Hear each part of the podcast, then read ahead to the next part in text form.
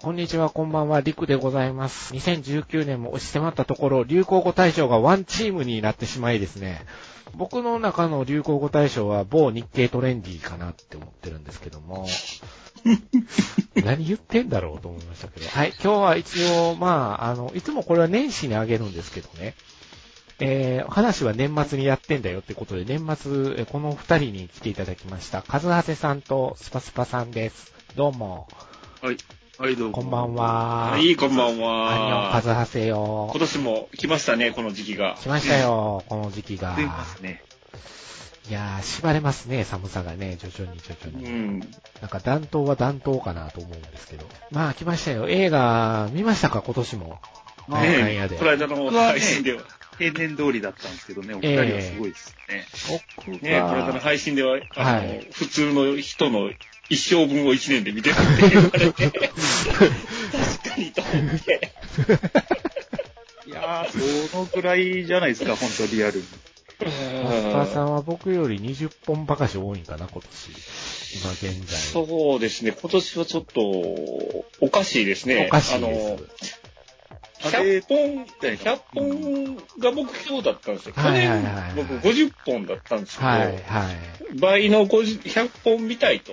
はい。で、結構100本見てる人ってザラにいるじゃないですか。いますね。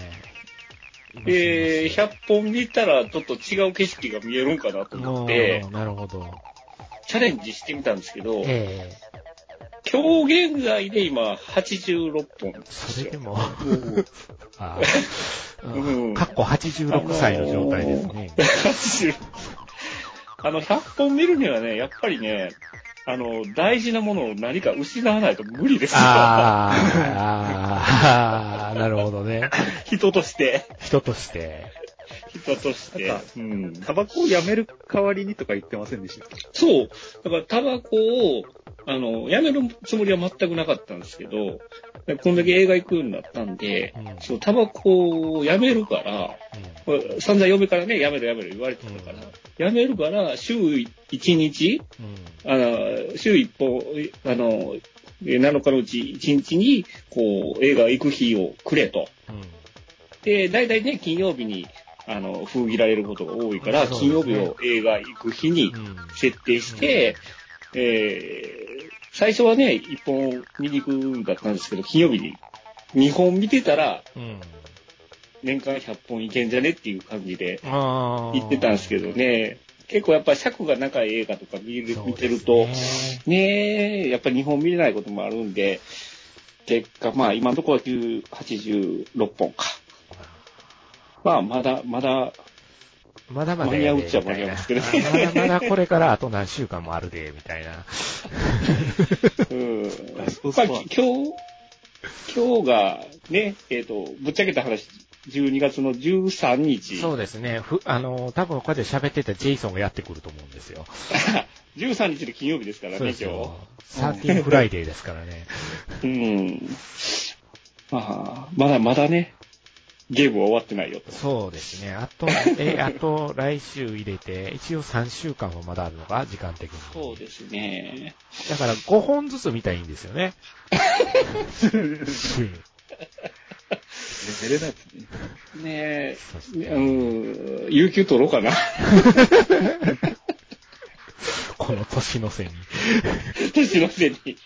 めっちゃ白い目で見られる。はい。まあ、ということで、えーっと、まあ、何にせよ、毎年ここ3年連、3年目になるんですかね。映画のことをなんかくっちゃべろうかって、今年の映画振り返りみたいな感じで、はい。あの、やろうとして。そうですねで、去年はですね、あのーあまりダラダラ収録してしまったもので、4本か5本立てになってしまいまして、マコーレ・カルキン君の動画を僕がずっと垂れ流し続けるという状況になったんですけども、ああ、はいそうでしたね。そうなんですよ。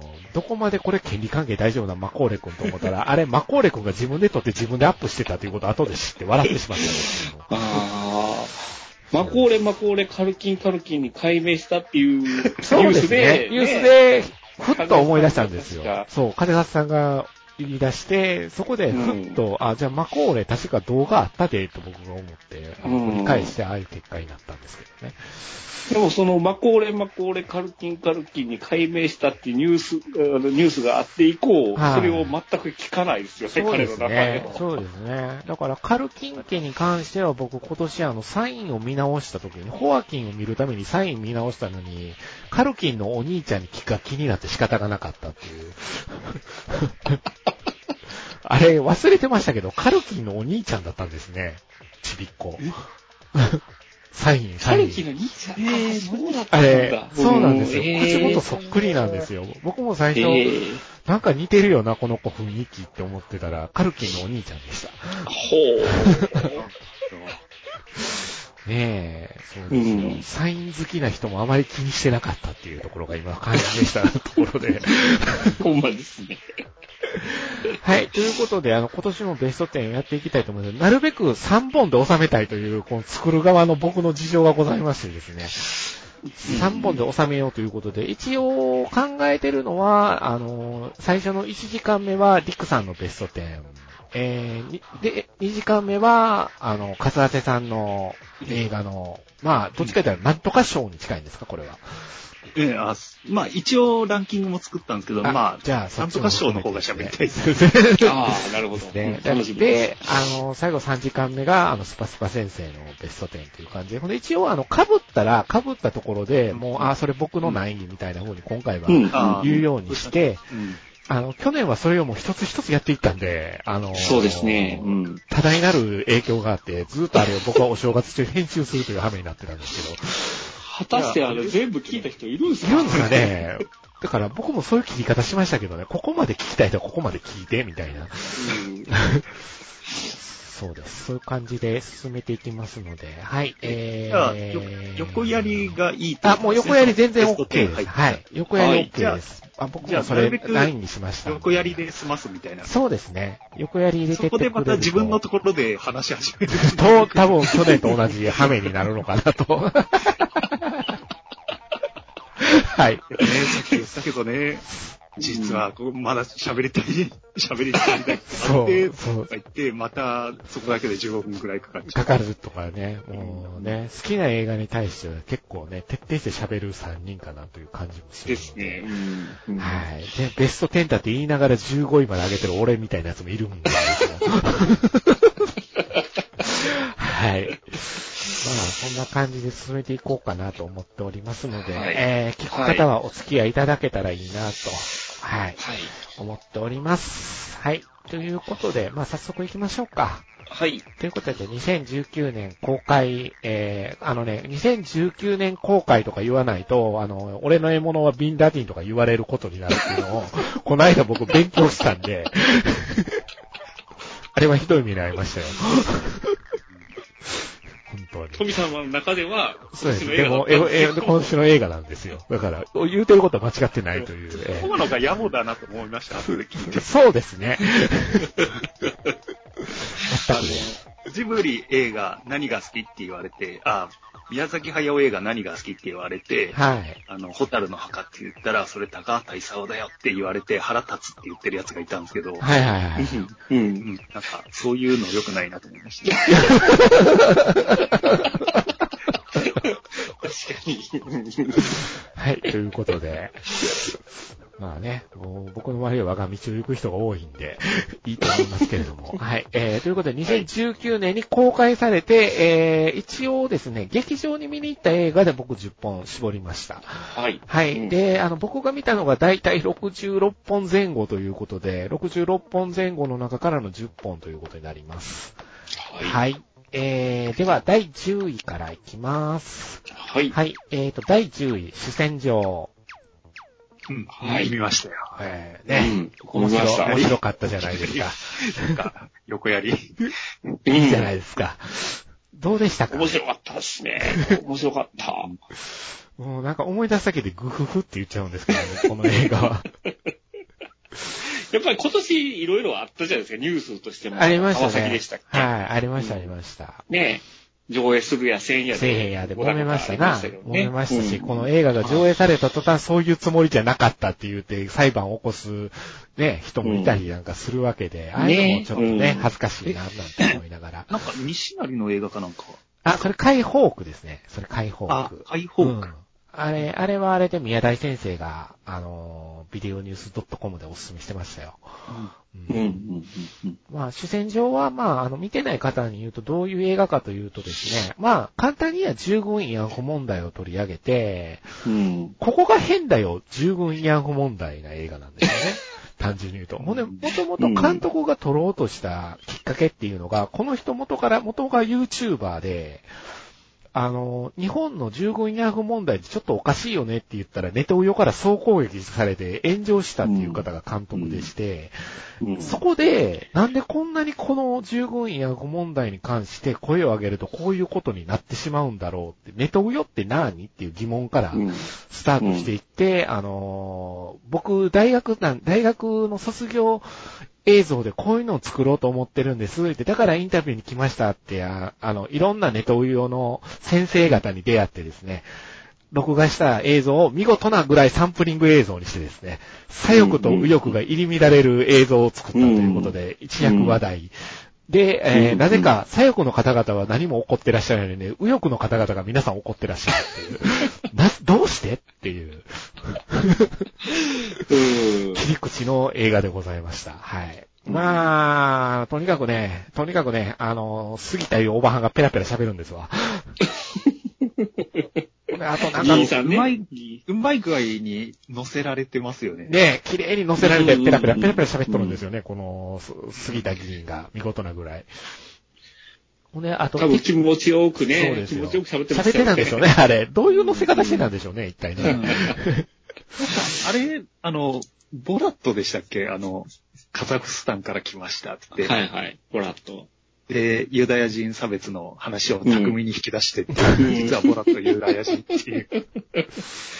ああいう感じですよね。でもあれに近いですかね。この形って、あのーあれ、アウト、アクトオブキリングとかも言うてみたらこういう形ですよね。あれも、ねインドネシアで、あなた地元の名士やけど、どんな感じで生活してるか撮っていいですかって言って、聞いてるうちにあなた虐殺してましたよね、になっていくっていうう。ん。あれはパート2なんかは、実はその床屋の親父が虐殺された身内やったっていううん。うん。映画になっていってたんですけど、まあこれはそういうちょっと重々しさよりはコミカルさの方が強かったかなという感じはあったのとうん、僕が、あの、新しかったなというか、あ、そうだよねって思わせたのが、冒頭の、あの、韓国側が従軍慰安婦の方に謝ってるところからスタートするじゃないですか、これ。うん。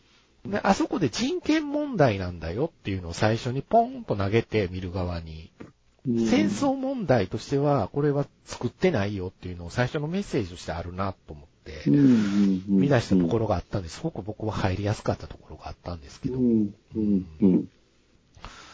どうでしたか？お二人も見た映画でしたけど。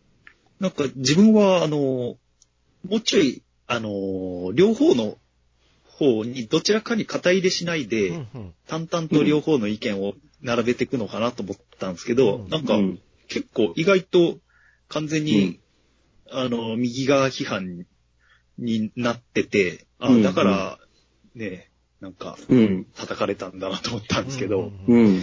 同じ意見です。最初は淡々と、両陣営のも、あの、映像を交互に見せていくような感じでうん展開してたのが、最後はがっつりその、監督の主張というか、意思が感じ取れましたよでね。すよね。色が出ましたよね。ギュッと色が出ましたね、最後の方では。なんか、あんまりそこまで、俺は歴そこら辺の歴史に詳しくないんですけど、うんああ、今の安倍政権の流れってこう来てたんだと思って、うん。わかりやすいですよね。すごいわかりやすくて、うんで、その、その先には、なんかアメリカの戦争に、うんあの、まあ、ついていくことになるんですよ、つってアメリカの歴史、アメリカの最近の、うん。あの、いわゆる批判されてるような戦争の映像がガンガン流れて、うん。うん。なんかすごい、こんな真っ当なこと言うアメリカ人がいいのかと。うんあの、テキサス親父よかったです。テキサス親父ね。テキサス親父僕、自分の今、今日レジュメ、自分用にレジュメ作ったんですけど、テキサス親父とそのサーバントって書いてあるんですよ。サーバントね、めっちゃ後ろでね、後ろでくっついとったおったじゃないですか。すっごい糸引いてましたよね、おっさんね、すごかったですね。あとやっぱ桜井よしこさんが、あの、かき集めた6万ドルはどこに行ったんですかね。うーん、あのね、うん、だからお金の流れでおかしなことがあるよ、この人たちっていうのをちゃんと描いてたの面白かったなと。だからやっぱりお互いがお互いなんでここまでやーやー言ってるかって言ったら、お互い金になるからやってるっていうのが透けて見えるじゃない透けて見えますね。そうですね。ねえ、ううんん。そうなんですよね。お結局、ね。互いの現政権のためになるそうって。いう、現権、そう、そう、そうなんですよね。自分たちがいる権力側の得になることのために、うんあなたたちこれやってるだけなんでしょっていう皮肉がちゃんと込められてるところに、うん監督の、僕はでもまあそれに関しては関係ないんだけどねっていう俯瞰した見方。うん。うん。だからそれが切り口になってて面白かったなっていう。これはもうまさに、うんあの、日韓関係の最近の調子が悪いのは、そうですね。まさにね、あの、こリクさんのこの13位の工作は、うん。あれですか、うん韓国映画の工作。そうです。韓国映画の工作です。うんはい。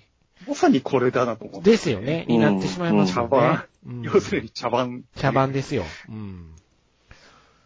だからまあ、その茶番劇に拍車をかけてるのが今、この映画を訴えてる人たちなんじゃないかなっていうふうに僕はちょっうん。と。だから、その通り、その通りあれが流れたまずいから怒ってはるんでしょっていうふうに僕は思えないんですよ。うんそうとしか。うん。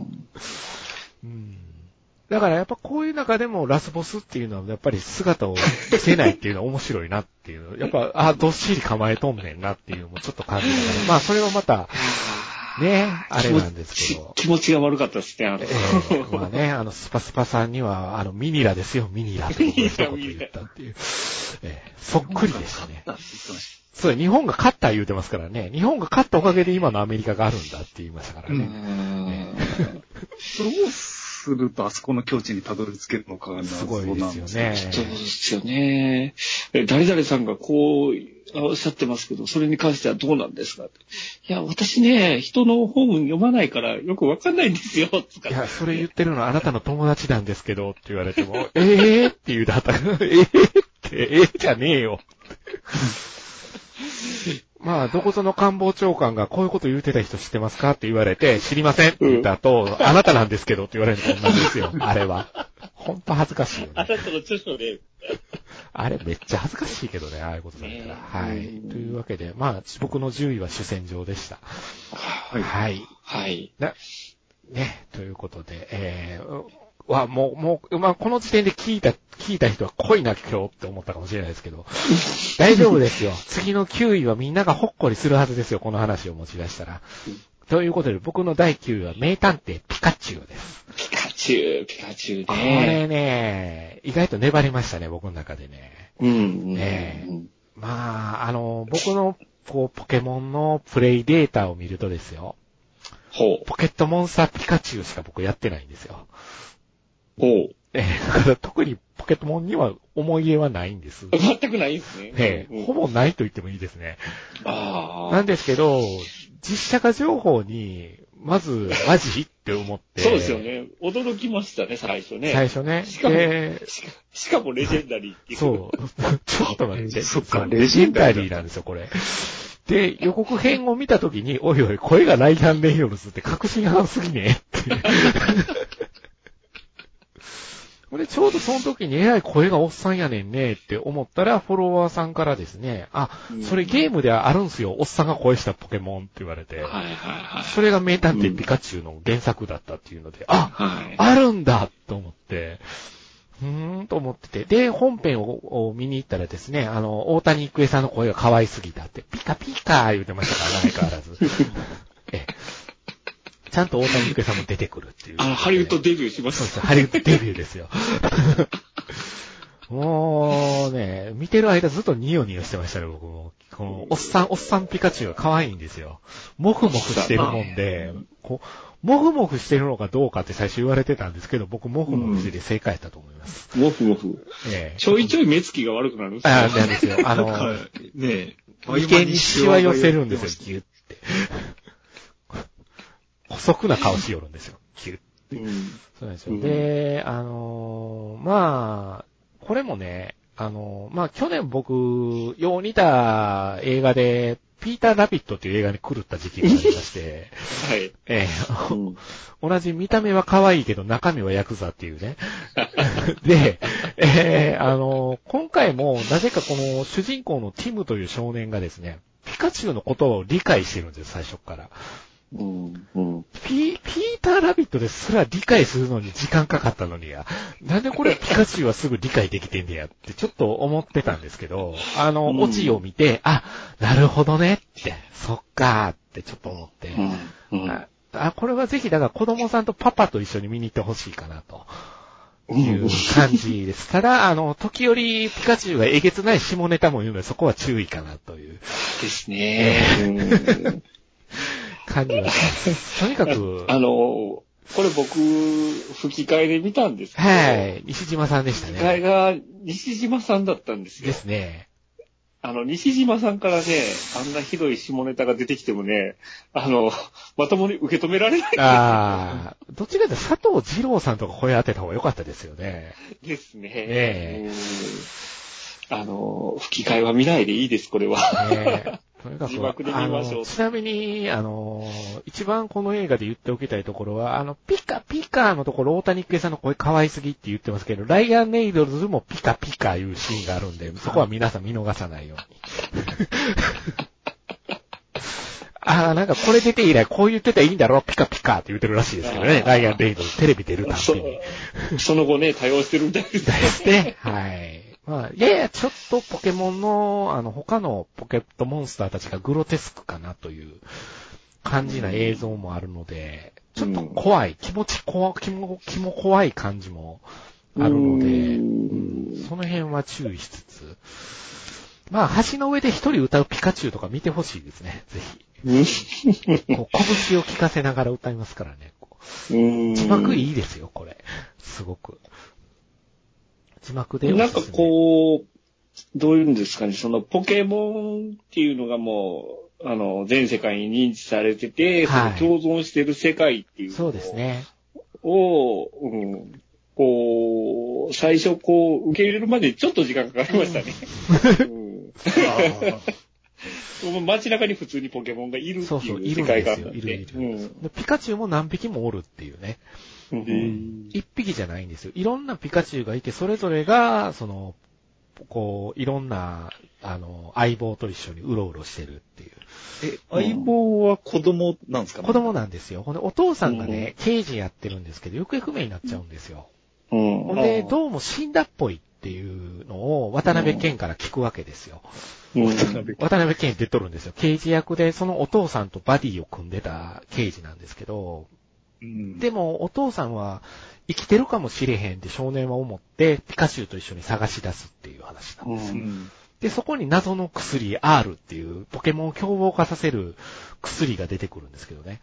ええそうなんですよ。この薬と、そのピカチュウの記憶と、その少年の父親の死の謎に迫るっていうのが大筋。はい。うん。結構本格的ではありますよ。え、大人にはポケモン見えないとかじゃない？あ、ないんですか 大丈夫です。大人もガンガン見大人もガンガン、ガンガンがっつり見えます。はい。大人も可愛がってるポケモンがいっぱいいるんです。ああ、そうで、いろんなね、あの、労働力にもなってるんですよ、ポケモンが。ええええうんそう。一緒にこ人間と働いたりしてるんですよ。ええそういう。ちょっとその、人間と共存してる世界観は、ちょっとあの、ズートピアにもそうですね。共通するよそういうう感じなかな。感じに見えたかもしれない、それでいて、あの、夜になると、ブレードランナーのあの世界にしか見えない映像になるんですよ。なんでこんな大敗的なんやろうって。ですね。不思議でした。えちなみに、バーでコーヒーをするピカチュウが一番可愛かったです、僕は。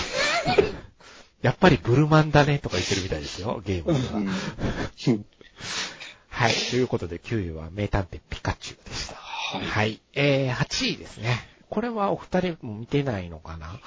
えー、未見ですね未見ですか、うんえー、マローボですーン家の掟。これもね、はい僕は予備知識ゼロやったんですよ。ほう。で、あの、予告を見たときは、あの、いわゆる僕の大好き資料館系のヤングホラーがしろと 思ってたんですよ。で、うんあの、ちょうどこれを見るきっかけになったのが、なんかの映画と、あの、サスペリアもう一回見ようと思った間に時間がは空いてたから、ちょっと合間にこれを見ちゃおうかって、ちょっと予告見た気になったしで、見に行ったら大当たりだったっていうケース。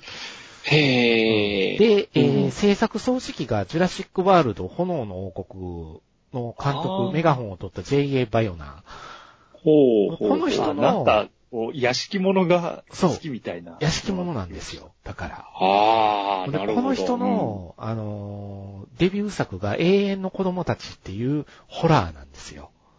うん、だから、ホラーの撮り方は分かってるっていう人が、アニア・テイラー・ジョイそうそうなんですよ。ほんで、冒頭からね、あのーアニア・テイラー・ジョイちゃんが出てくるんですけど、森の魔女みたいな感じで出てくるんですよ。うん。主人公は、あの、兄弟、4人、4人兄弟で、ほんで、その4人兄弟に、このアニャちゃんが関わっていって、お話がどんどん転がっていくんですけど、うんあ、の、マロー、このマローボーン家っていうのは、その4人兄弟のお家なんですよね。うん。で、あの、海沿いの森の中にひっそりと佇む大きな屋敷にこの4人が住んどって、ほんで、あの、その4人には5つの掟守りながら世間の目を逃れるようにして生きてて、外との共通項ってアニャちゃんぐらいやっていう状況で、お友達になったアニャちゃんぐらいっていう。ほんで、なん、そこです。なんで、彼らが、あの、ひ人とちょっと断絶した状態で住んでんのかっていうと、父親が、ちょっと、凶悪殺人鬼なんですよ。もうこれはネタバレしといても全然問題ないんですけど。うん。うん。、で、この凶悪殺人鬼である父親が追いかけてくるんですよ。うん。この4人。マッドダディ。マッドダディですよ。マッドダディなんですよ。ところがマッドダディ殺害されるんですよ。ほう。ええ、殺害されることによって、ちょっといろいろなものが崩壊していくっていう。それに対して、マッドダディが必要だったみたいな。そう。だからこのマッドダディとこの4人が、いに一体何があったのかっていうのを、あやちゃんの視点で、と交互に見ていく感じで、ほ非う。常に脚本と編集がよく練られてました、僕的には。だから、話を聞く限りは、その、まあ、ホラー。ホラーですであるんだけれども、うんその、ミステリー的な要的な素も入って、そうです。ね。オカルトではど。ないってことですか？ん？オカルトではないんですか？あのね、これ見てみるとわかるんですけど、オカルトに見えるんですよ。うんうん。予告見る限りは、すごく、うん。でも、そのあらすじ聞くと違いますよね。ところが、その屋根裏部屋から変な音が聞こえてきたり、鏡の中に変な影が走ったりとかっていうので、どうも見えてないものが見えるぞっていう時があって、だからこれはサスペンスなのか、ホラーなのかがわからないんですよ、見てるこっちも。へえ、うん。、で、見てると、あれ？なんか今変やったでっていうシーンが出てくるのが、やっぱり謎に直結していく感じになってて、ああ、最後、あー、なるほどねっていう話の転がし方になってたんで、うん、うん。だからこの掟がどう破られていってしまうのかっていうのと、やっぱアニャちゃんが非常に頑張るんですよね。奮闘するんですよね、兄弟のために。助けたいって思いで。だからこの彼らが呪縛、何らかのその父親を殺したっていう呪縛にかけられた掟、そういうものから解放されていけるのかどうかっていうのが、非常にうまくミスリードも作っていきながら見せてくれる映画な面白いです。へえ、面白そうですね。面白いんですよ。話聞くうん。へえ、僕は個人的には非常におすすめ。見せ方がやっぱりうまいなと、このバイオナが絡んでる部分もあって、ううんん。あのー音でびっくりさせる系かなって最初思ってたんですけど、うん。あのーそうじゃないところを後半に行くにつれてどんどん見せていくんで、あ、これただのホラーじゃなかったっていうので、ああ、そうなんだ。ううんん。あの、ただのベロベロ楽しバー映画じゃないですね。なかったですねなかったです。いいっすね。うん。だからこれは、まあ、意外と今もいろいろとあちこちで見れる上配信になってるんじゃないかと思うので、うんうんうんぜひ見ていただきたいなと思っている映画でした。うんはい。はい。はい。で、えー、第7位。えー、まあ今年、下半期ですかね、話題になりましたね。うんはい。うんえー、ここにジョーカーを僕は放り込みました。ああ、なるほど。はい。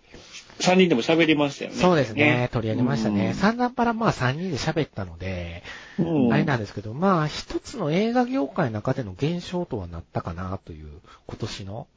うんもう、肩を切ってね、帰っていくパリピみたいなお兄ちゃんも何か見かけましたし、私。ただうん、ただ、時間が経つにつれて、あの、この後6位以上に並べて、並べた作品と比較してみても、自分の中でこの映画のインパクトって何だったのかなって考えると、ホアキン・フェニックスに集約されるんですよ。うん。ホアキンすごかったよねって。うんでも映画としてはどうだったってなってくると、うん、ホアキン・フェニックスすごかったよねっていうところで止まっちゃうかなっていう感じがどうもあって、一回目見た時はすげーってなったんですけど、繰り返し見ちゃうと、あ、うん、まあね、みたいな風なうん。うん、ところがちょっとあるかなというのと、ちょっと続編を作ろうかなとしてるっぽいところが僕はうんやや、うんどう、どうかなっていう感じがあったかなという面がありますね。その、バットマンに乗っかることで多分出資を得られたっていう部分は多々分にあるんだけれども、その、バットマンに乗っからなかったらどんな作品になってたかっていうのがすごい気になる作品かなと思いますね。うん。十分ね、乗っからなくてもそうですね。できた作品かなと。ただまあ、あの、今年一番のエア彼女映画やったんじゃないかと僕は思います。うんうんあそこまでくっきりエア彼女見てたら、あの、それはそれであの幸せな時間だったかなと思います。ねね。え、2010年の頃はスマホのスカーレット・ヨハンソンに声かけとった男ですからね、ホアケン・フェニックスといえば。本当ね。ありましたねね、はぁですね。はあ、うん危なく、お母さんに紹介しかけるところでしたね。はい。もうちょっとでしたよね。お母さんに紹介するまで。ですね。うん。ハッピー何も見えてないわよって言われるところでしたよね。あ、なんかそれでお母さんを撲殺する流れやったかもしれないですよね。流れでした。うん。まあ、まあ、まあ、このデニーロが嫌なやつのまんま引きずって僕アイリッシュマン見ることになりましたからね。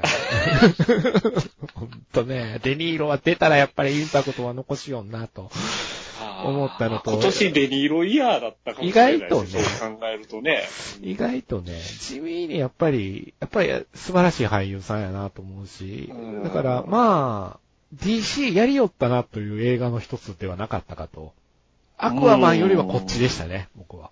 アクアマンはアクアマンで楽しかったんですけど、すそうですね。ですよアクアマンは、ヒャッハーだったんですけど。だいぶ喋りましたよ。うん。後に何も残らないっていう。でもまあ、ジョと。ージョーカーに関しては、トッド・フィリップス自身は、あの、政治的な意図はないって否定してますが、どうですかね。うん怖さはあぱりりますよね。あ怖さはありますよね。こうなるのかなっていう、いろんな、いろんなことが。相変わらず日本でも社会保障に関しては、変なこと言ってるじゃないですか。うん。だから、意外とどういう形で福祉がこう日本でも切られるのかなとかいうのは、意外とリアル、うん、うんかなっていうふうにもちょっと思ったり、すごくその社会的弱者であ、ジョーカーが社会的弱者であったっていう視点は、うん、面白いなとも思ってたところはあったんですけど、しんどいなとも思ってみた映画でした、これは。しんどかったです。うん地獄巡りをさせてもらったなという感じ。確かにね。ううんん。だだけど何回も見る映画じゃないかなとではない思ですねそのくせ変なカタルシスがやや残るっていうのは、これっていうね。変な映画でしたね。はい。ということで、7位はジョーカーでした。はい。えー、で、6位。今年は6位でした。去年はね、すごく嬉しそうに喋ってましたよね。そうですね。えー、6位、女王陛下のお気に入り。まあでも僕のお気に入り映画の一つなんですけどね、これはもう、明らかに面白かったです。はい。うん。あの、ランティモスがスマッシュしてましたね。ね楽しく、もう超楽しかったです。もう、ぼ冒頭から、あの、エマ・ストーンが馬車にこう、向かい合って男と乗っとって、ほんで、ちょっと君綺麗だね、みたいなこと言われて、いや、そんなーって言って目線落としたら、どうもその男の右手がシコシコしているっていうところから始まって、あの、本当にね、あの、老夫婦が見に来て固まってました。固まってましたよね。で、その後、その馬車から逃げるようにして出てきたエマ・ストーン、足元の、あの、馬糞に足滑らせてですね、人糞なのか馬糞なのかわからないけど、顔から突っ込むっていう、あ、スカトロやって。もう冒頭からスマッシュが2発放たれるっていう。いや、うん。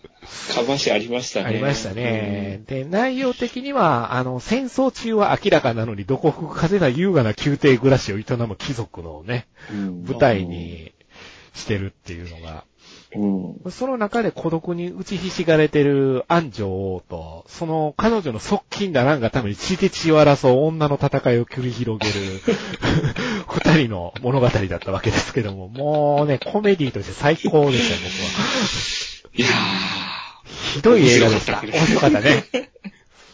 面白かった。ー。ほんで、この、こうもう、エマ・ストーンとレイチェル・ワイズが二人してキャキャキャキャ言いながら、あの、私が、私がって、女王の気持ちそっちのけなんよね、この二人がまた。うん。何としても下克上を起こさんとするエマ・ストーンに対して、うん今の地位を何としても手放さんとするレイチェル・ワイズっていうこの戦い。うんあのーその間をに出てくるトマト投げつけられてる裸のおっさんっていうね。いるんか、これは。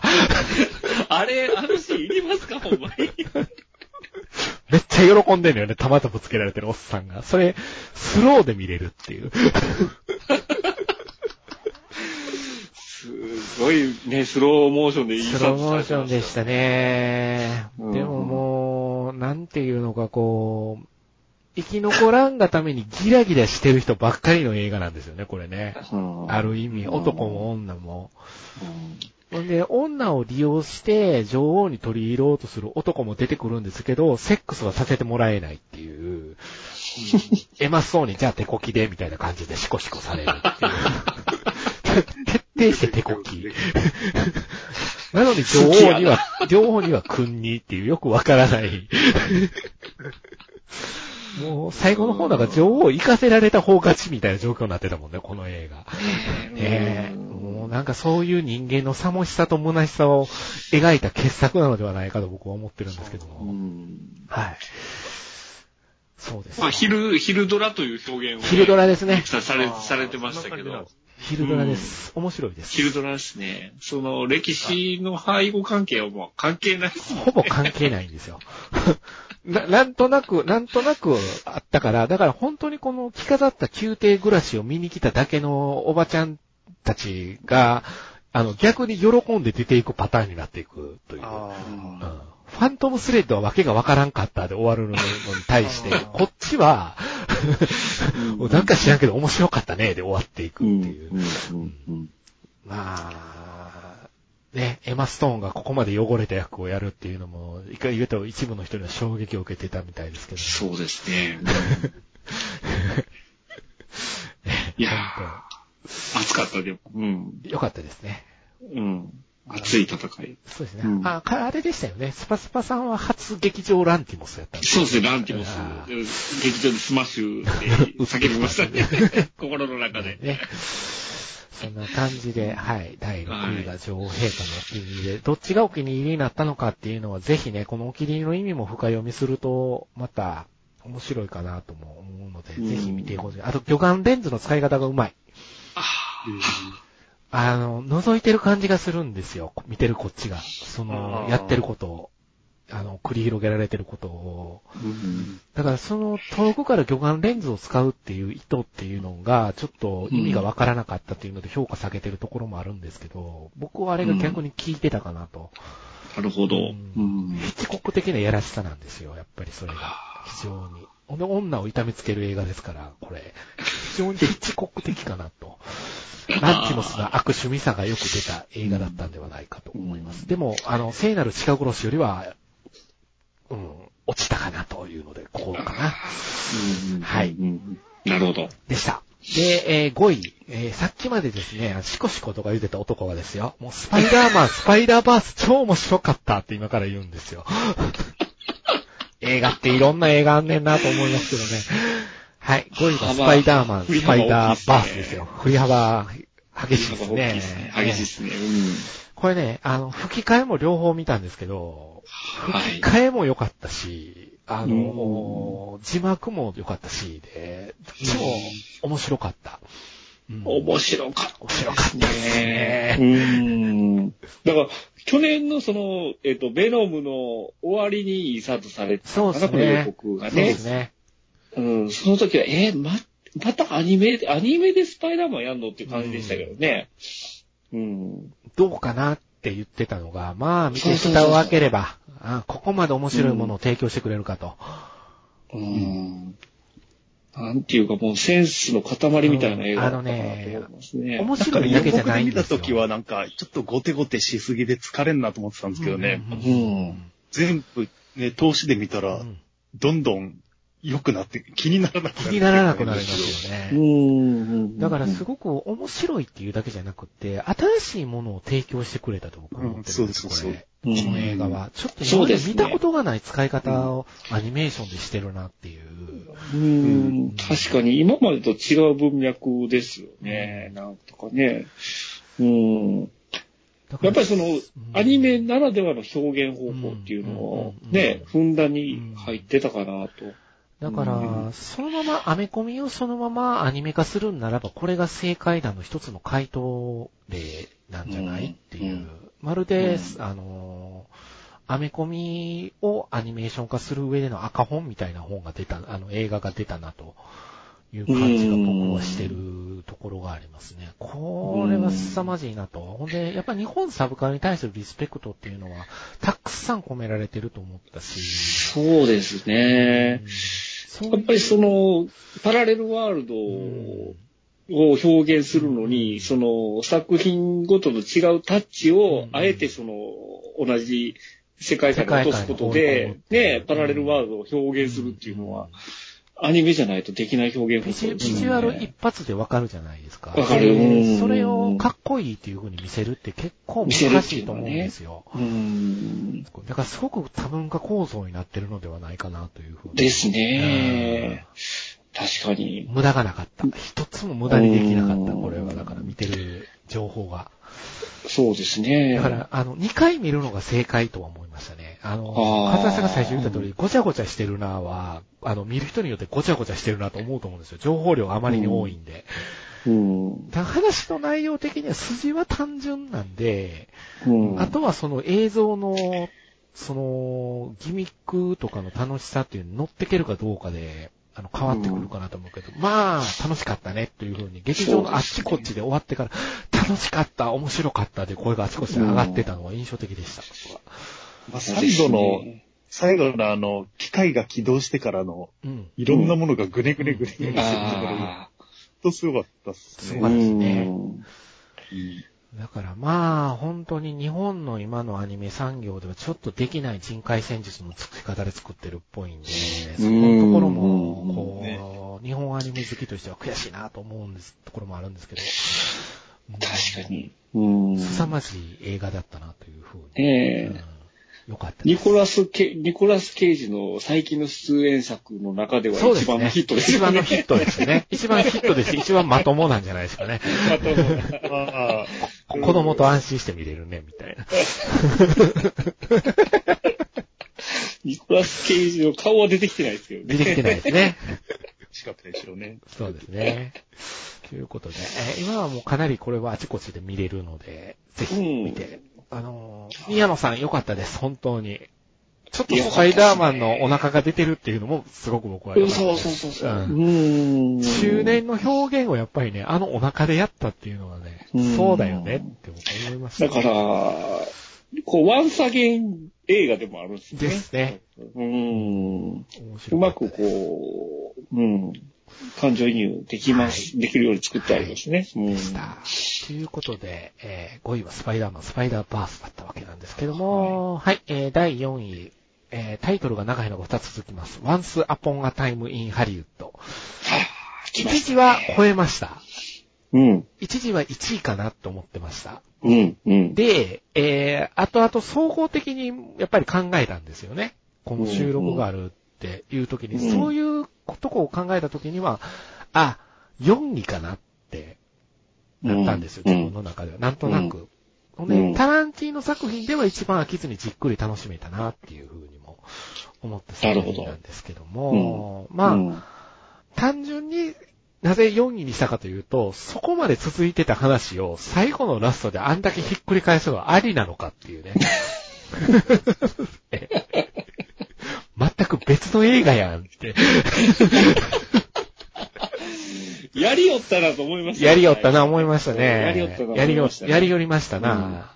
うん。だから、ブラピとディカプリオのバディムービーかと思わせたら、どうもそうでもなさそうだな、というのを真ん中で、ほんでまあ、ディカプリオの泣きの演技がもう素晴らしかったんで、はい、よよかったですね。よ。うん本当に。ほんの8歳の女の子がまたすごく良かって、こう、うんちょっと小松しゃくれたガキンチョが出てくるわけなんですけど、これがすごく良くって。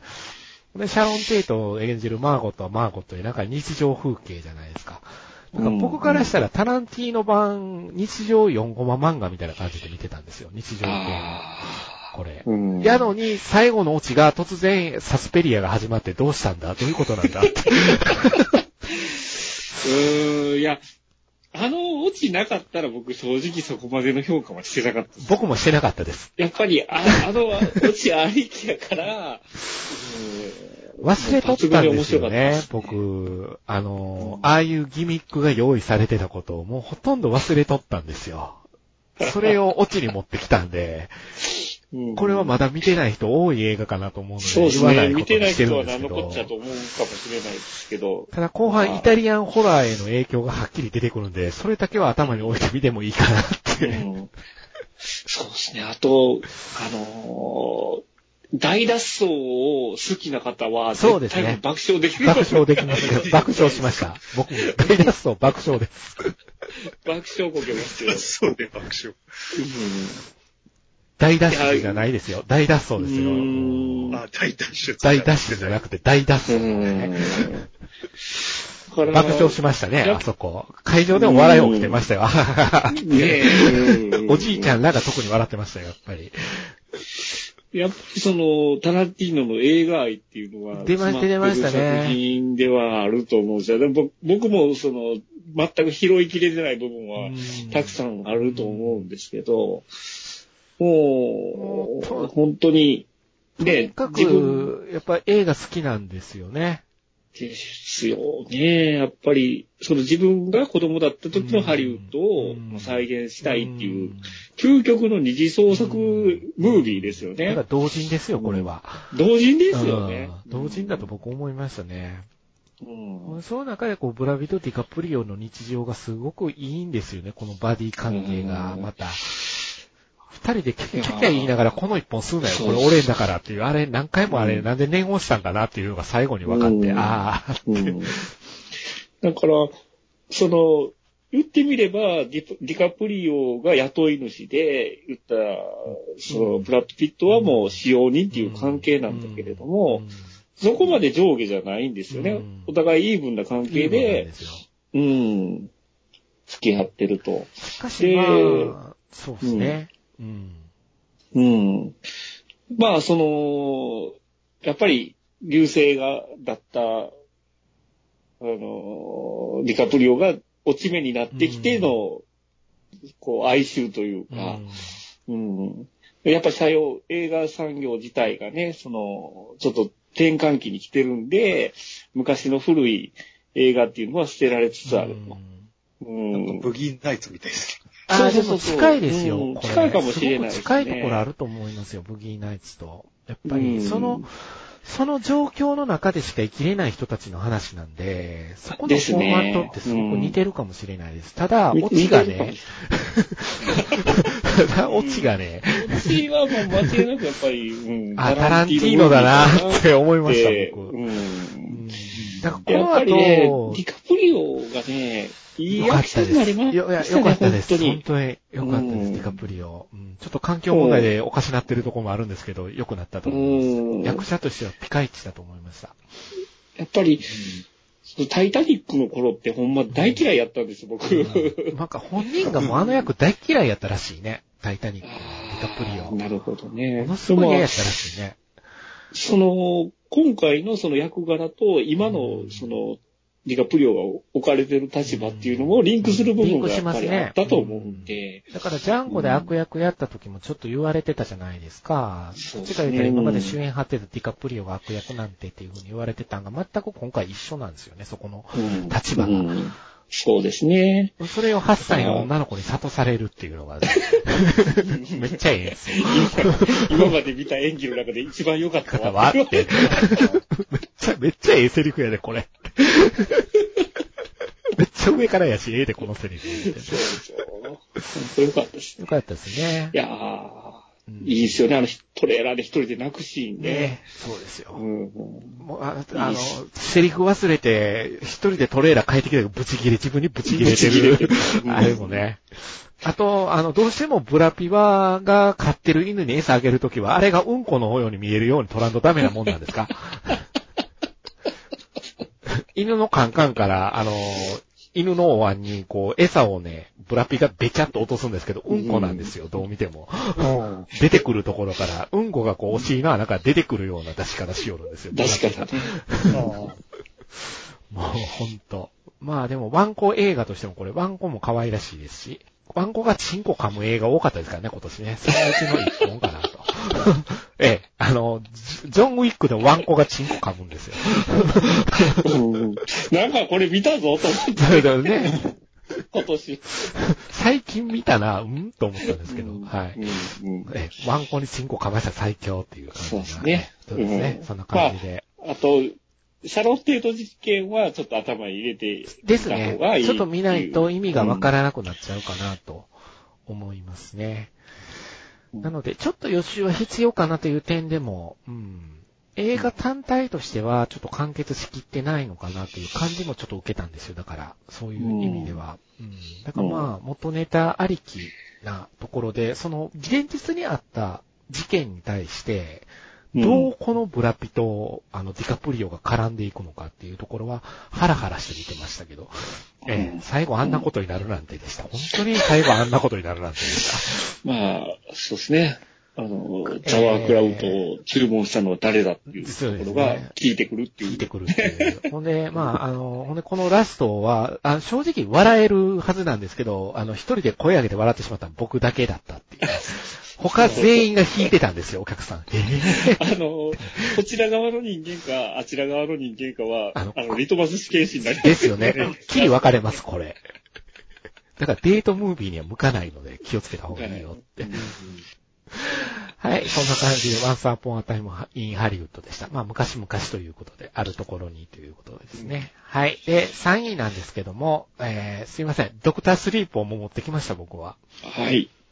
悩んで悩んで、まだ公開中の映画を入れるのもどうなのかというね、思いもあったんですけど、でも、ドクタースリープ、あの、いい意味で裏切られたというところうん。がありまして、いで、やその、うん。ねいや、これは話したかったんですよ。その裏切られたポイントが何やったかっていうと、ホラー映画じゃなかったっていうところが僕ポイント高くって、アクション映画やったっていうところで、ちょっとね、うん興奮度合いが変わったんですよ、見てて。うん。うん。だから、まあ、いわゆる最、最、能力者バトルものだったわけですよ。この映画はもう今見てはる人はもう見た前提で僕ちょっとお話ししますけど、うん、うん、うん。能力者バトルものなっていうところで、そこで肩透かし食らった人と面白かったっていう人でやっぱり分かれてるとこもあるかなと。はい、はい、はい。でまあ、あの、シャイニング、元の、まあ、キューブリックの方ですよね。うんシャイニングが、ああいう映画なんで、そこをどう消化するかが多分一番の課題やった、作る側としては課題やったかなとうん思うんですけど、もうどうでもええやん、そんなことはっていう話に転がしていったっていうところでもワクワクしました、僕はすごく。ははい。これは、あれですね。ちょっと終盤ネタバレ言っちゃいますけど。えい。うん。うん。やっぱその、この敵に勝つにはどこに行くかっていう話になって、もう結構敵もこっちも結構追い詰められて、そうですね。数が少なくなって、で、あの、俺たちに危険なところはあいつにも危険に違いないっつって、うんどこに行くのかと思ったら、なんと、うんね、オーバールックホテルにそうですよ。オーバールックに行きよるんですよ。暑いよね。超熱い。超、これ俺が望んでた展開だ。で、俺てっきり途中まで見違い、ちょっと解釈間違えてて、うん。うんあ、の、敵の、あの、ヒッヒッピー崩れみたいな奴らが、うんあのあの、ヒッピー崩れの女が、あの、例のババアだと思ってたんですよ。あ、でも僕も最初そう思ってました。ああ、なるほど。ねうんあのババアの話から始まんねんやなって僕思ってたんですよ。だから。そうあれ、もしかして、で、あの、階段のところに来るじゃないですか。あの、敵の女が。うんうんうん。で、その時に事情よく分かってないじゃないですか。うんうんうんうんうん。はぁと来て思って、うわ、これ来たわ、と思って、完全にゴジラ映画とか、ああいう怪獣映画のそうや。つやり、せんだと思って、だから、バーサスものなんですよ、これ。俺一番好きなやつだと思って、うん。あれですよ、あの、ジュラシックワールドの一作目の最後、うんうんうんうん。あの、ティラノサウルスの TX が出てくる。すると。うんうん。うん。うん。俺にとってもこいつらめっちゃ危険だけど、だからこそこいつにはこいつを放つみたいな。あの、あの、ちまちま箱に閉じ込めてたやつを全員書いて、あの、あれ面白かったですね。箱にカタカタカタカタカタカタカタカタ言うてるのが。あのオチ面白かったな。うん。いやー、見事やったんじゃないですか。あの本ー、当最高でした。最高でしたよね。はあ。だから、シャイニングの続編っていうことをもう途中から忘れて見てましたからね、俺。おもろいわー、思って、この映画っうん、て。あのあの、屋敷のキャラクター完全にネタ化されてるじゃないそうですか。そうそうそうあのそうそう。もう、うんハロウィンに出てくるじゃないですか、全員、ほぼ。うん。もう、スティーブ、あの、あいつ、ブルース・ウィルスですらコスプレしてたでしょ？あの双して子の。ましたね。してましたね。あの、女の子ね。そう。双子の。もうだからそれぐらいなもんになっちゃってるから、逆に言うともうこれくらい変化球でいかんとあかんねえよなってやっぱり思ったし、うんキングの作品として見たら、傾向はこっちかなって思ったんですよ。俺。あのー今回のその、ドクタースリープ自体も、一応キングは本書いて、それには忠実なんですかね？原作出てて、その水止まりになるっていうところも忠実ですね。あ、まだ僕原作まで届いてないんですけど、シャイニングの方からちょっと読んでるんで、やっぱりその、うんあっちの古き者たちと、その、今回のダンと、あの、アブラちゃんですよね。うん。あの当日はみんながアブラちゃんって漢字で書いて何のことか一瞬わからなかったんですよ、僕。あ あ、アブラちゃんねって。ああ、でも、やっぱり、キング自体は、キューブリックのシャイニングをやっぱぶち壊したかったんですかね。破壊したかったんですかね。それこそ、まるでキューブリックが呪いのようになってましたからね。あの、まあねキングにとってシャイニングは。だからその点キングのもんじゃなくて、キューブリックのものみたいになみたいにして語るじゃないですか。結構な度合いで。原作を読んでると、あの、ジャック・ニコルソンじゃないんですよ、確かに。うん。ジャックは。うん。あの、雰囲気全然違う。うん。そうだけど、どっかおかしい。やっぱり。うん闇は抱えてるのは確か。でもこれは人間が誰しも持ってるような闇なのではないかなっていうふうにもちょっと読み取れるところはあるんで、一応まあ、うん。キングが自分自身を投影して書いてたから、俺があんなジャック・ニコルソンみたいなになってたっていう、あったみたいですけどね。あの、そっくりさん問題はどうですか？風瀬さんどうでした？あのそっくりさん問題。俺はなんか、うん、ジャックはやっぱ出たくないんだな、と思って。あれの時も、あの、ね、ゲームのやつの時も、ゲームの中入って、シャイニングの世界に入る。ああ、えーとああ、レディープレイヤー1、レディープレイヤー1。うんうん。そうですね。あの時も出てきませんでしたね。うんジャックうん。ジャック、ジャックはあれですかね。やっぱ恥ずかしがりなんですかね、ちょっと。あどうせなら、ジャックは顔映さないでもできたかなとそう、思ったんですよ。僕もそう思いました。顔映さんといたらよかったのあ。にって思いました。あそこまでまあすおるんだったおら。母さんと息子は、まあ、しょうがないかなっていう気がするんですけど、あでもね、もうあっこまで行くんやったらば、確かに僕、エドワード・ファーロング技術でなんとかできたんちゃうんタかっていーミネーターう。効果でね。あの技術があったら、ねねえ、ちょっ若いと、ただそうなるとやっぱり、すごかったっすよね。すごかったう。どうやったんですかね、あれ。あれわかんないな。顔だけ貼り付けた。ディープランディング。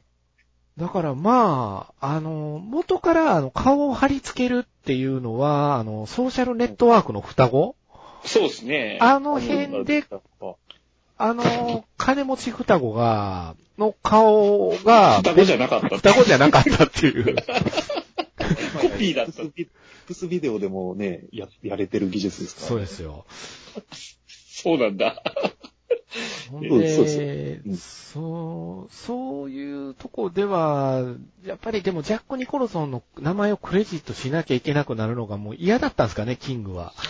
ああ。そっかそっか、そこも含めてやだったのか。うんウィンディとかはね、原作読んでると彼女でいいと思ったんですよ、僕すごく。あの、シェリうんー、えー、シェリー・デュバルでしたっけ？うん。彼女のなんとなく線の細さとかのイメージは原作通りかなと思ったんで、か彼女はあれは、あの、みんな顔が顔がって言いますけど、あの、ただ単にキューブリックの追い詰められてああいう顔になってるだけやからね、みたいな。ほんま。ひどい話やで。斧振ってたって。物振ってたっていうね。頭の髪の毛がストレスで抜け取ったらしいですからね、シェリー・デュバルは。映画の撮影中。ほんでもう監督、毛が抜けてどうしたらいいのかって言うたら、毛だなって言うたらしいですからね。鬼畜ですよね。あれですよね、もうなんか人格、なんちゃら障害みたいな、なってたと思うんですよ、僕。まあ、でもやっぱりあの階段とかタイプライター出てくるだけでこんなにゾクゾクする映画なかったっす、僕。ああ。うんなるほど。うん。だから、あやっぱり前のあの映画はあの映画で好きなんだなって思ったし。まあ、カズハシさんとね、二人でそうオーディオコメンタリーオーディオコメンタリーをやっとって。今年の一つのキーですよな。ね。ちょっと面白かったのが、あの、あれですよ、あの、迷路で、最初迷路に誘うじゃないですか。はいはいはいはい。あの、敵、敵を、ええうんあの、あアブラちゃん。はい、油ちゃん。うんで、なんか後ろから走ってきて、傷つけたりして。うんうん。で、あれやってる最中に最後の方で、後ろからドアを、どこでもドアみたいに開いて、うん出てきましたね。開いてはいはいはいこ。こに入れようとしてたんですよ。うんうん。あれってババアの部屋ですかね？かもしれないよねかもしれないねババアの部屋かもしれないね。うん でももう、ババアは遠慮なく見せましたよね。この映画。ですね。そう。ババアがだんだんキャラ化してって、ね。最後の最後の一一カットなんてもう完全にネタ。ネタでしたよね。うん。それでまた箱入れられるんだろうなと。そうなんですよ。えーちなみにですね、このドクタースリープなんですけども、えっ、と、監督のフラナガン、あの、何を過去撮った人かっていうのをちょっとさーっと洗ったときに、あのうん、ネットフリックスの方のオリジナルドラマで、あの、ホーンティングっていうドラマ作ってまして、これが昔あったタタリーっていう映画なんですけど、ほそれのあのドラマ版なんですよ。う。うんで、今、僕3話まで見たんですけど、うん。えーフラナガンの映画の特徴なのかはちょっと他の映画見てないんで僕何とも言えないんですけど、この人一人白目向かすの好きですね。確かによく白目向いてますよ。ええ。とにかく白目見せるの好きみたいですよ。あうん今後その辺もちょっと注目でフラナガンの映画見ていいんじゃないかな、みたいな。ちょっと今後が楽しみな監督の一人です、僕。ああ。なるほどこんなに面ね。白いアクション映画を作れるっていうのは、そのホラーテイストのアクションバトルを作れたっていうのは、いいんじゃないですかね。そうですね。うん。と次、ブレードあたりやってほしい。なんかね、なんか、リメイクとかでバーンと出てきて、作ってほしいですよね。熱かったですよね。うん。そう。まあ、とにかくね、あの、食われたい、吸われたい映画でもありますけ いや、レベッカ・ファーガさんは良かったっすよ。ども。よかったっす。ね。良かったっすね。ほんま、ええ、ええ女ですな。うん。ムフフってなっちゃう。もう、あの人出てるだけで僕、ムフフとなんか、あと、うんなりますね。ミッションインポッシブルのイメージとまた全然違うんで、違うそこがすごく良かったなって思いました、今回。彼女はまたこの映画でいろんな役が回ってくるのではないかと思うので、ですね楽しみです。ええお二人の中ではネバーイナフかもしれないですけどね。うん。もっと、もっとですよ。もっと出番を。この間、ネバーイナフって何やったっけと思って、ネバーイナフで検索したら、あの、グレイテストショーマン出てきたんで、渡らじのグレイテストショーマン聞いたけど楽しそうやったね、あなたたち。キャッキャ言ってましたよね。って言ってましたね。でも、カズハゼさんの面白さはデータを持ち寄って語るときのあのウキウキした感じが本当面白いよね、カズハゼさん。はい。えー、そんな感じで3位なんですけど、ドクタースリープ。今まだ見れますからね、皆さん。ええええシャイニングはかなり見やすい映画ですなんでね、あの、手に入りやすいっていうのか、な、なんとなく手に入れやすい映画なんで、ぜひ見てから、ちょっとやっぱ見とかないとわかんないところがある。そうですね。ちょっとだけなんですけど。アマプラ最後の来た感だね。ね、最後の来た感ね、ここに来たでっていうところが、ねああ、あのー、ホモオーバルクホテルに行く前にあの、湖面を映すじゃないですか。映しますあれがね。シャイニングのオープニングと全そうなんくです全く一緒一緒なんですよ。ね。ああ、そうですね。あそこで鳥肌立ちましたグッね。ときますよね。ううんん。だからもう、まあ好きな人には本当グッとくるところ、上がるところが多い映画なんじゃないかと思います。はい。えー、で、2位、え、えー、ハローワールドが。これはもう散々から言ってましたんで、あまり多くここで語る必要性はないのではないかと思ってるけど、これはね、スパスパさんがいなかったら僕スルーしてたと思うんで、うん。ハローワールドは本当に面白かったです。えーでえーちなみに、またね、富様ともこれいずれ話したいと思ってる作品なんですけども、ほう。ほう彼も見たらしいんですよ。ああ、そうですか。うん良かったって言ってましたんで、はい。なのでみんなこれは鳥頭聞いてる人は見た方がいいよっていう感じがしますね。やっぱり、今、今、ちょっとね、やっぱり、一般的には、見てる人少ないかなと思うんうで、ん。もったいないんで、み見てほしいですね。ううんん。で、あんまりまあ結構、あらすじ的にずっとネタバレで喋っていったけれども、あのーできるならば、見てから、いろいろな情報を出していった方が、あと、うんいろんな情報に触れていった方がいいのかなと。そうですね非常に情報が一つのギミックになってて、この映画自体が情報をあちこちに発信してたっていうのが面白いなっていううん感じが僕はしましたね。そうですね。うん。だまあ、メイン、の、メインの話があって、その、うん周りのね、うん。スピンオフもあることですし、うん、うん。その辺を追っかけるのはもう楽しいですよね。世界系っていうのが2000年代にバーッと世界系アニメ、世界系小説がガーッと流行った中での一つの結実した形なのかもしれないな、これがという感じはうんしなくもないです。で、要は今 AI が進化して AI が進化してって言うてる、もう一つ先の話なんですよね、これ。情報が進化して意思を持つっていう話なんで、うん。そのギミックも非常に見終わってからいろいろ気づくことが多くて、うんああ、面白いなと。まあ、うん今でもいろいろとスピンオフが作れそうな要素がいっぱい実はあちこちにあるのではないかなと思っている状況なんですけども。まあ、とにかく一行さんとやってやりたい映画です。一行さんにやってやりましょうと言われて、やってやりますよって俺も言いたい映画です。言いたいね。もう一行ルリ可愛いなと思いました。はい。そんな感じで、まあ、この辺はね、あの、過去回ぜひ聞いてもらって、あの、風の多いさんに対してスパスパさんと謝罪してるっていう回も、チロッとあるんで、その辺も含めて。はい。ということで、2位はハローワールドでした。はい。で、1位。はい。僕の1位がサスペリア、えー、ルカ・グアダニーの番でございます。うん。うん。ぶれなかったですね。ぶれませんでしたもう見た当初からね。1月の今年末に、しょっぱなに見たんですけど、はい。ぶれませんでしたね。もう今年1位候補やって、その時からおっしゃってましたもんね。出ましたね。あうの、ん。非常に難しい映画なんですよ。これ。ほんで、ダリオ・アルジェント版のサスペリアが、そのホラー映画として、すごく美しさ、赤、色合いの美しさとして赤が特にだと思うんだけど、やっぱり。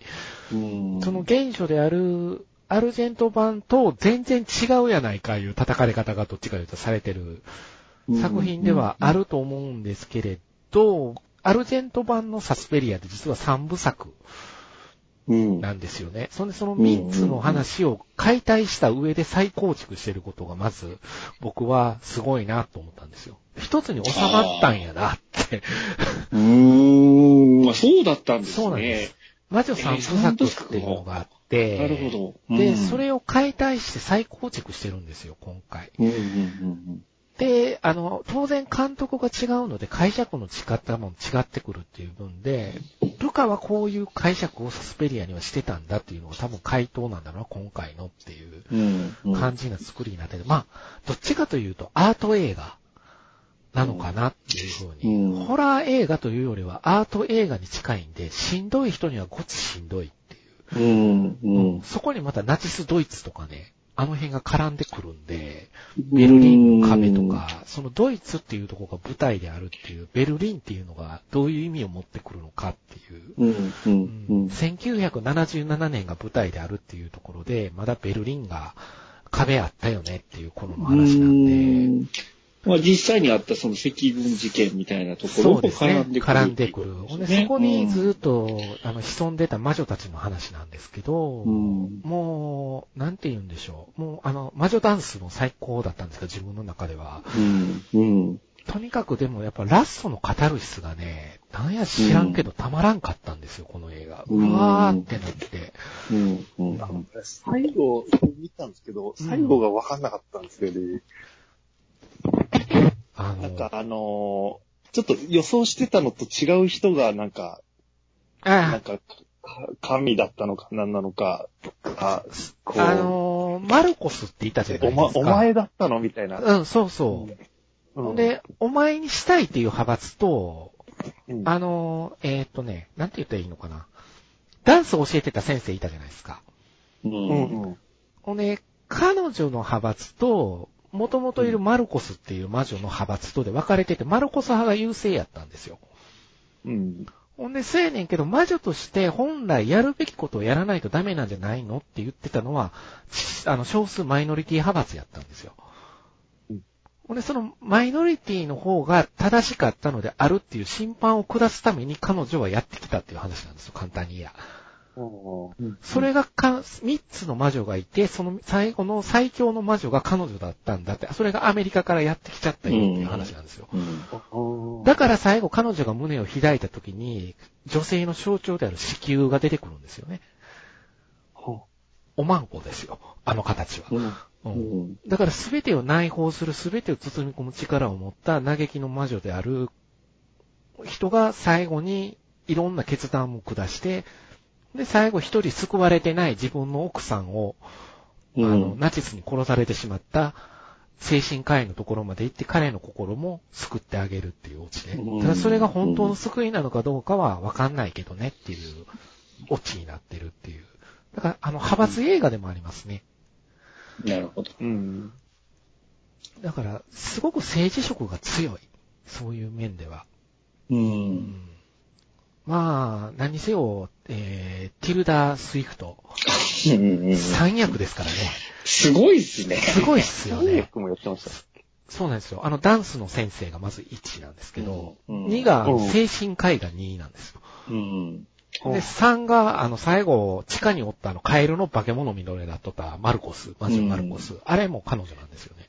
は精神科医を、ま、最初全く気全く僕も気がつかなかったです。見終わってパンフレット読んでから、あーって言いました、僕。ね。うん。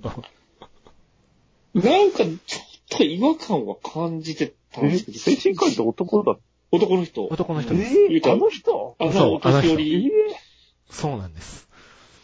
わけわかんうない。すごいですよね。ねえ。うんうん、なん、なんかしら、まあ、魔女物映画が好きっていうのも僕はあるんですけど、要は、なんか落ちる話なんだよな、魔女物ってっていうのがあるんで、自分の中で。あのうんうん窓マギもそうなんですけど、反逆でホムラが落ちる話なんだ、あれは。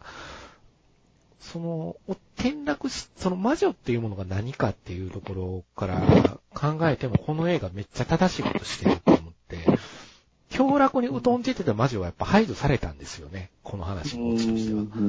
で、その世界のために行動、その力を持ってして行動しなきゃならない魔女は生き残ったんですよ。だから正しい判断をしないと、やっぱり、あの、なしっぺ返しは絶対食らうっていう話になってんねやなっていうのも、うん。うん、実感としてあるんですけど、うん。うんだから最初はそのアメリカから来る小娘と思ってたものが実は化け物だったっていうのがうん。単純な話かなとも思うんですけど。うんいやー、まあ、ちなみにあの、このサスペリアで、あの、足の骨砕かれる女の子いるじゃないですか。ミヤコス。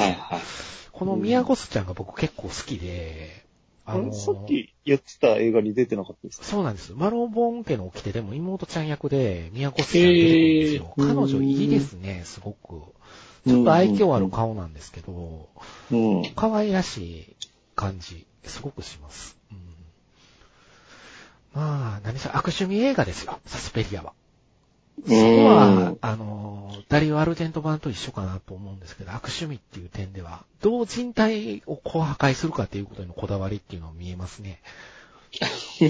う んでまあね、グアダディーノがその性というものに対してあんまりこだわりがない。うん。これは彼自身がやっぱゲイっていうのも大きくあるのかなって、ジェンダーっていう部分の考え方ではちょっと一歩先のものを視点を持ってるのかなっていうところも感じなくもなくて、最後に男性を貶めようとするんですよね、この映画はうん。。うん。うん。でもそうするしかなかったんじゃー言う、言うてましたけど。だって、だって見てみるふりしみんなしてたじゃんっていう、そうなんですよ。それが一番ユダヤのアウシュビッツ虐殺とかの問題はそこなんだよねって、ドイツ人に今でものしかかる問題なんだよねって見て見ぬふりしてたんだっていうのがあって、今見て見ぬふりって日本もあれだよねっていうふうにも思ってるとこは僕はあるんで、うん。ちょっとね、そういう面では確かに政治色うんがお強い映画かなとも思いますけど、うんあの、悲しいかな、一回見ただけではなかなか理解できない映ですね。画です。うんだから何回も見るのも結構大変な映画なんですけども。ね 痛いですよね。なんか痛いシーンが。痛いんですよ痛そうなんですよ痛いね。、痛い。そうですね。痛さを感じる映画ですね。だから、うん。痛い痛い痛いって肉体的に痛い痛いこれっていう。もう、骨バキバキになって団子になってる状態を針刺して持ってきますそうもんね。。また生きてるし、みたいな。あれは、悪趣味ですよね。悪趣味やなと思いながら。ちびったおしっこも全部映してますからね、ちゃんとね映す。ううんあと、あの子、あのーあの子ですよ、あの可愛い子ちゃん。えうー、ん。キックアスの可愛い子ちゃん。名前が、名前と忘れした。あれ、キックアスの子でしたっけ？キあのックアスの子出てまああのしたっけ？出てます、あ出てますす。最初、最初に、うんちょっと、あのーお医者さんにかかってる子。行方不明になる赤軍派の子。あのークロエちゃん？クロエちゃん、クロエちゃん。黒い、そう黒い、そう黒い、黒いつもりです。そうですよ。このサスペリアのクロエちゃんは残念ながらマッコールが助けには来なかったんですよね。すべてね、片付けますから、全部片付けてますよ。魔女すら倒してたかもしれない。ら。倒する。